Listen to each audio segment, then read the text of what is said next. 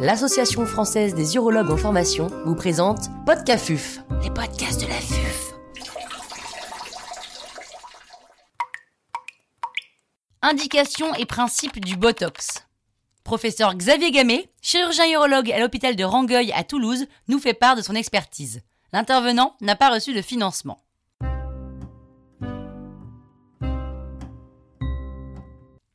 Botox et vessie neurologique. L'utilisation de la toxine botulique pour traiter les troubles vésico-sphinctériens d'origine neurologique, mais tout simplement pour parler en réalité euh, des injections dans la vessie.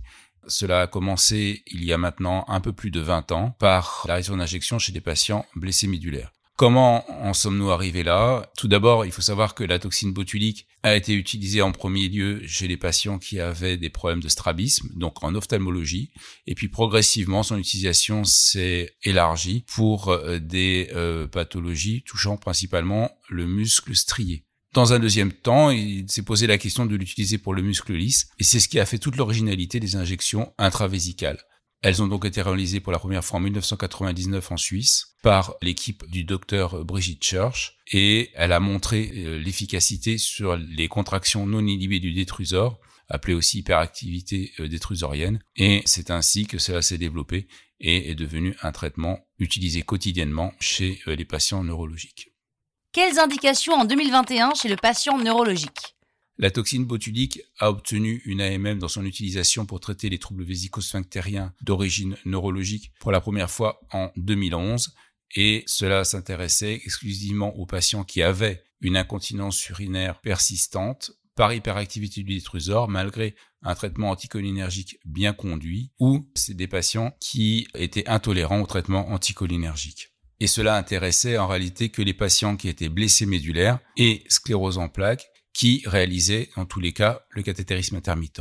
Cela a évolué avec le temps et a abouti en 2017 à la possibilité de réaliser des injections chez des patients euh, ayant une sclérose en plaques ne réalisant pas euh, l'autosondage. Bien sûr, le dosage utilisé est différent en fonction des indications, mais nous allons y revenir plus tard.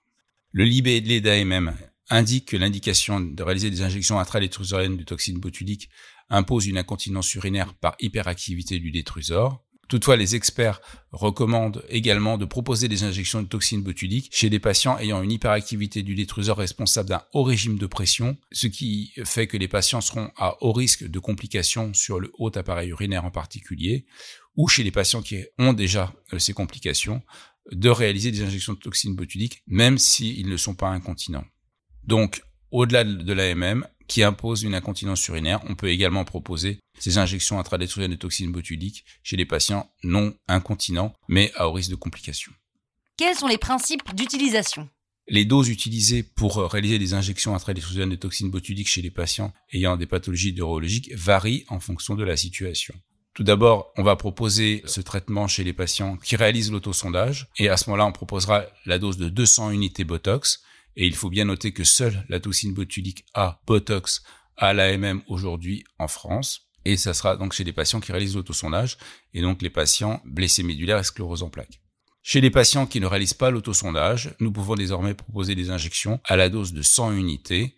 Les injections sont réalisées la plupart du temps sous anesthésie locale, sous contrôle endoscopique, en 30 points. En règle générale, nous allons épargner euh, le trigone puisqu'il était évoqué initialement qu'injecter le trigone risquait d'entraîner des reflux vésico-rénaux. En réalité, les études ont montré que ce n'était pas le cas, et donc même si aujourd'hui on essaye de respecter le trigone, si malheureusement on va injecter dans le trigone, eh bien cela n'a pas euh, de conséquences particulières.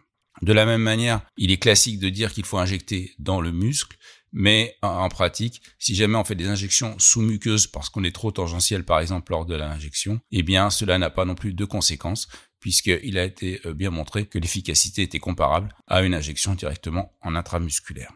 Ce qui est important de savoir, au-delà de euh, la réalisation du geste, c'est également l'évaluation préopératoire qui impose la réalisation d'un bilan urodynamique, puisque chez le patient neurologique, l'indication est la persistance d'une hyperactivité du détrusor. De la même manière, on doit contrôler l'efficacité du traitement, contrôle qui doit être réalisé un mois à six semaines après l'injection pour les patients réalisant l'autosondage. Il est très probable qu'il faille le faire plus tôt chez les patients ne réalisant pas l'autosondage pour être sûr que n'apparaisse pas une dysurie, voire une rétention avec la nécessité de démarrer à ce moment-là le cathétérisme intermittent. Il faut savoir que chez ces patients qui ne réalisaient pas le catéterisme intermittent avant les injections intra-rétrosodiales de toxines botuliques, le taux de patients nécessitant cette réalisation dans un deuxième temps est de l'ordre de 15%.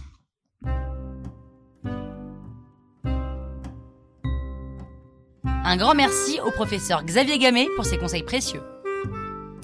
C'était Podcafuf, les podcasts de la